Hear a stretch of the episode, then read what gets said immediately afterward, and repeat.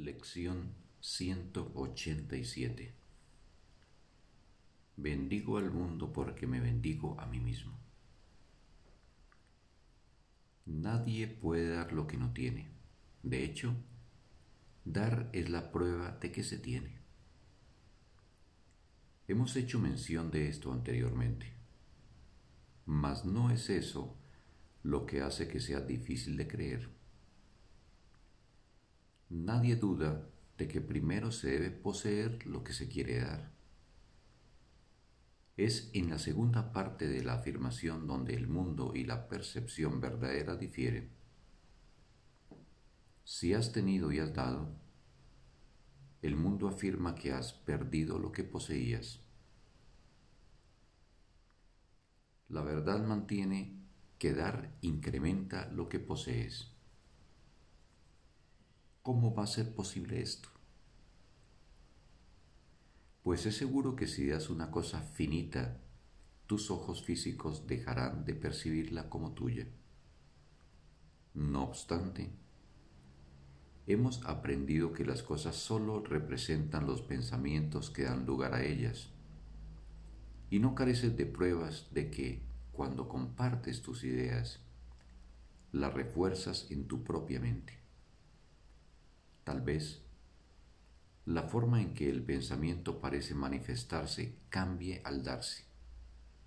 No obstante, éste tiene que retornar al que lo da, y la forma que adopte no puede ser menos aceptable. Tiene que ser más. Las ideas tienen primero que pertenecerte antes de que las puedas dar. Y si has de salvar al mundo, tienes que primero aceptar la salvación para ti mismo. Mas no creerás que ésta se ha consumado en ti hasta que no veas los milagros que les brinda a todos aquellos a quienes contemples. Con esto, la idea de dar se clarifica y cobra significado ahora puedes percibir que al dar, tu caudal aumenta. Protege todas las cosas que valoras dándolas, y así te asegurarás de no perderlas nunca. Y con ello queda demostrado que lo que no creías tener te pertenece.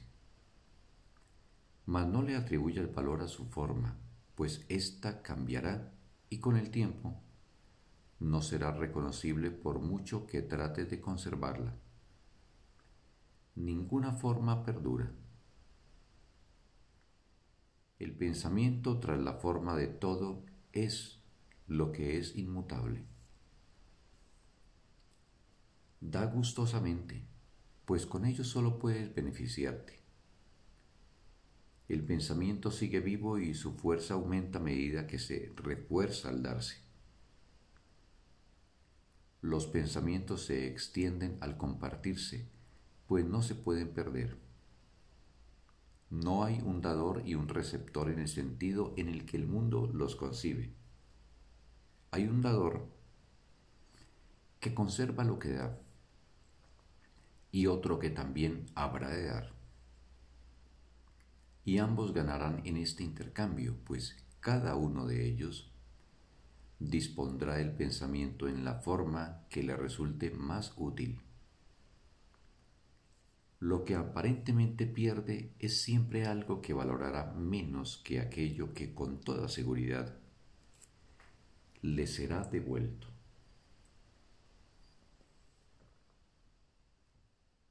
Nunca olvides que solo te das a ti mismo. El que entiende el significado de dar no puede por menos que reírse de la idea del sacrificio. Tampoco puede dejar de reconocer las múltiples formas en que se puede manifestar el sacrificio.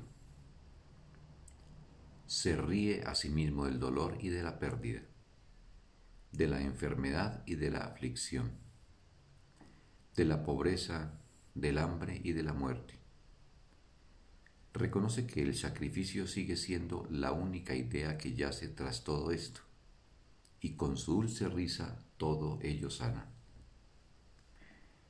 Una vez que una ilusión se reconoce como tal, desaparece. Niégate a aceptar el sufrimiento y eliminarás el pensamiento de sufrimiento.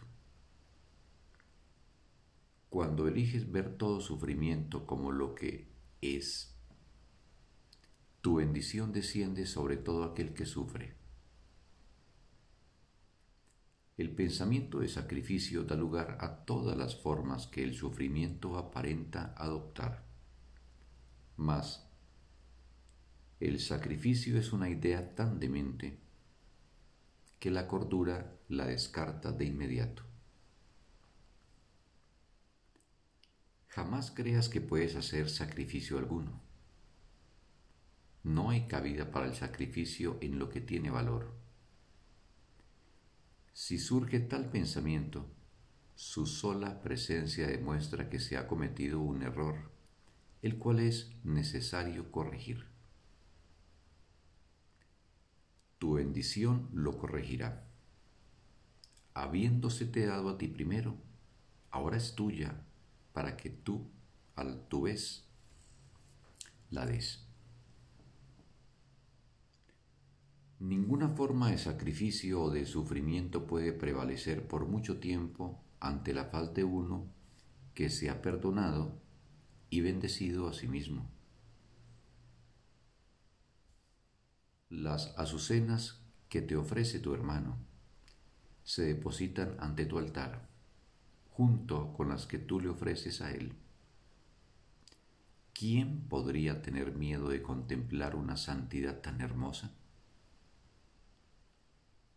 La gran ilusión del temor a Dios queda reducida a la nada ante la pureza que aquí has de contemplar. No tengas miedo de mirar. La bendición que has de contemplar eliminará todo pensamiento de forma y en su lugar dejará allí para siempre el regalo perfecto, el cual aumentará eternamente, será por siempre tuyo y será por siempre dado. Ahora somos uno en pensamiento, pues el miedo ha desaparecido.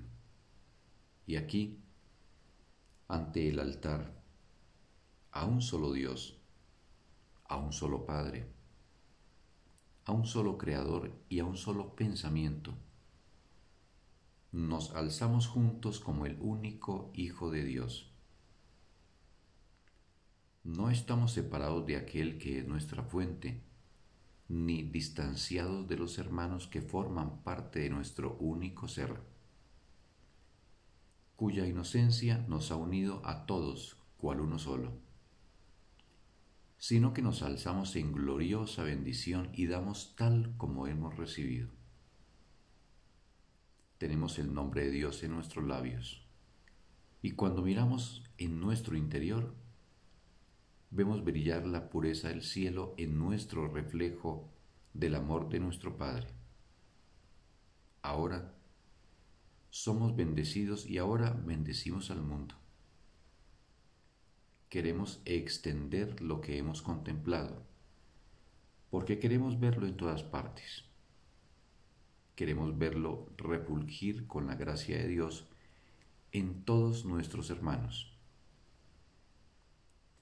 no queremos que se le niegue a nada lo que vemos. Y para cerciorarnos de que esta santa visión es nuestra, se la ofrecemos a todo lo que vemos.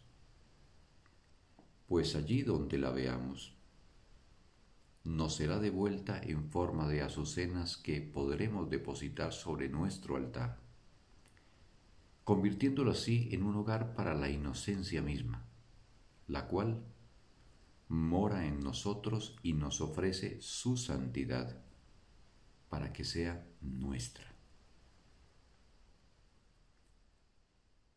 Fin de la lección. Un bendito día para todos.